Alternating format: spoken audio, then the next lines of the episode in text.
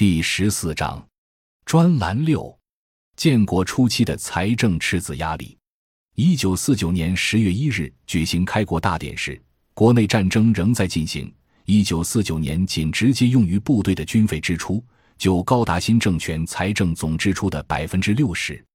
而且新政权对愿意服从的旧军队和旧政府人员采取包下来的政策，加上解放区已有的军政公教人员，军政人员数量剧增，八月份为六百万，到十一月份已经增加到七百万。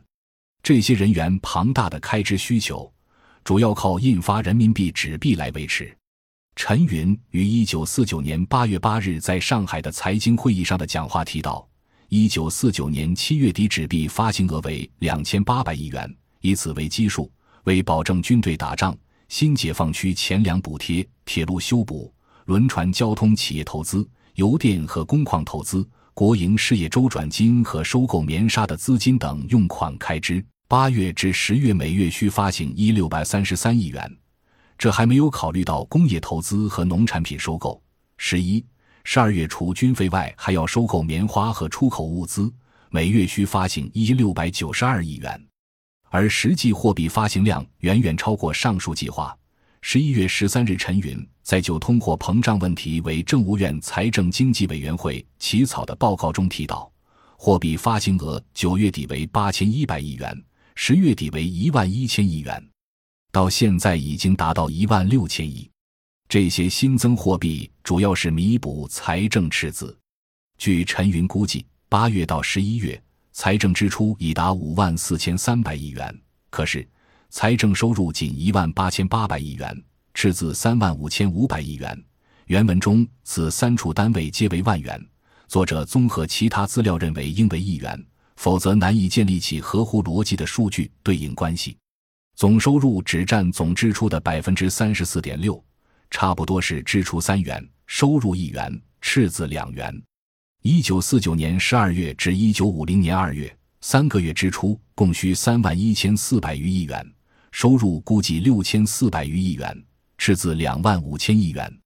资料来源：金冲集，陈群主编，《陈云传》上。中央文献出版社二零零五年版第六百四十二杠六百五十六页，陈云文选第二卷，人民出版社一九九五年版第一杠八页。另一方面，刚刚结束战争的中国经济百废待兴，与民国时期相比，已经发行的货币更加缺少物资基础。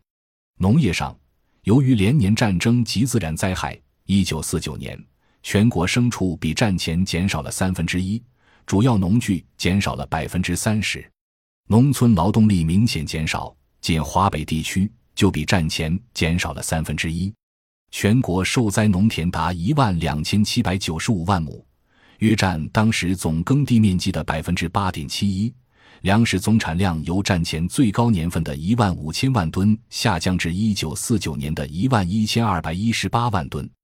棉花产量由一九三六年的八十四点九万吨下降至一九四九年的四十四点四万吨，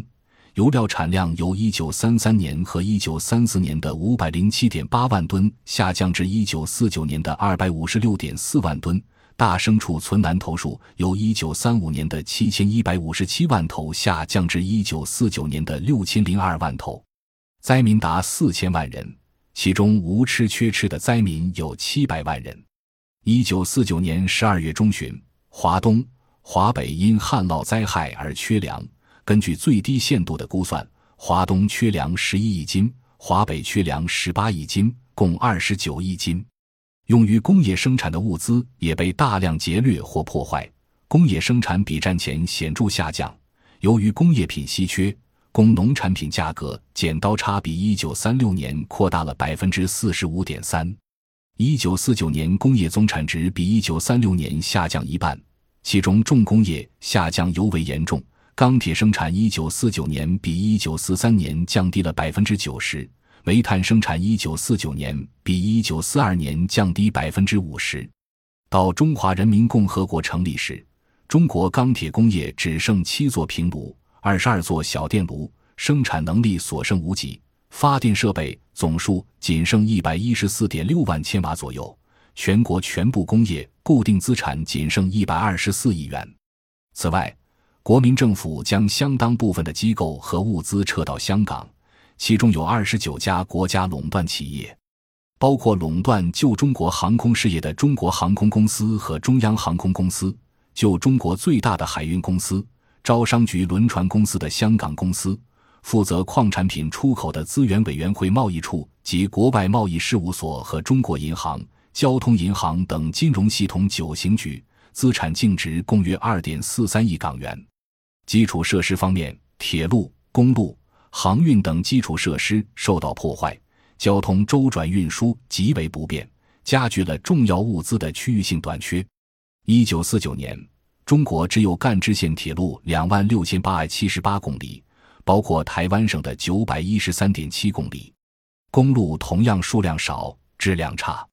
据一九五零年的资料统计，全国国道、省道共十四万九千公里。其中通车里程八万六千公里，表四杠一中是八点零七万公里。所引书中即存在文表数据不一致问题。与国土陆地总面积相比，平均每一百平方公里只有一点六公里公路。公路中，以铺路面的公路只占总里程的百分之三十，而且绝大部分只是用碎石或沙卵石等铺的低级路面，其中百分之六十以上是土路。航运业方面，中华人民共和国成立时，解放区、西南、华南地区未计入，运输轮驳船共有两千三百五十七艘，三十八点一万总吨；而在中国香港、中国台湾和其他海外地区的轮船合计四百四十八艘，七十八点二万总吨。航空业于中华人民共和国成立后才进入初创阶段，由此。中华人民共和国刚成立时，现代化运输货物周转量只有二百二十九点六吨公里，仅及战前一九三六年的百分之五十二点七。见表四杠一，不仅物资匮乏，由于国民党撤往台湾时带走了国库几乎全部黄金储备，央行中本就不多的硬通货储备基本降至零，新政权几乎没有回笼货币的手段。根据《人民日报》上的一份研究结果，国民党撤离大陆前，先后三批实际运去台湾的黄金共二百七十七点五万石两，银元一千五百二十万元。根据李宗仁回忆，一九四八年年底，蒋介石命令中央银行将所存黄金、银元、外币共约五亿美元全部移存台湾。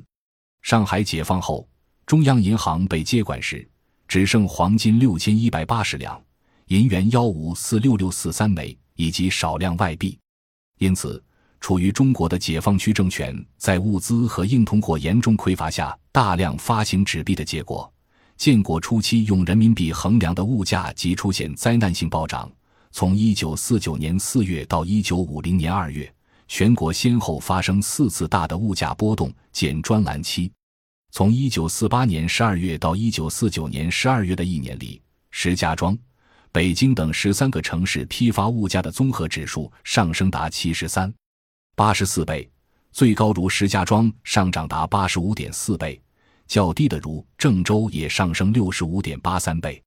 天津以一九四九年三月为基期，到年底物价上升了三十五点一八倍。每次物价上涨峰。都是从大城市开始，然后波及各地。民生的基本物资粮食和工业的基本物资纱布这两项重要的物资不仅带头波动，并且随着增发货币量的累积，呈现出物价上涨幅度加速的趋势。感谢您的收听，本集已经播讲完毕。喜欢请订阅专辑，关注主播主页，更多精彩内容等着你。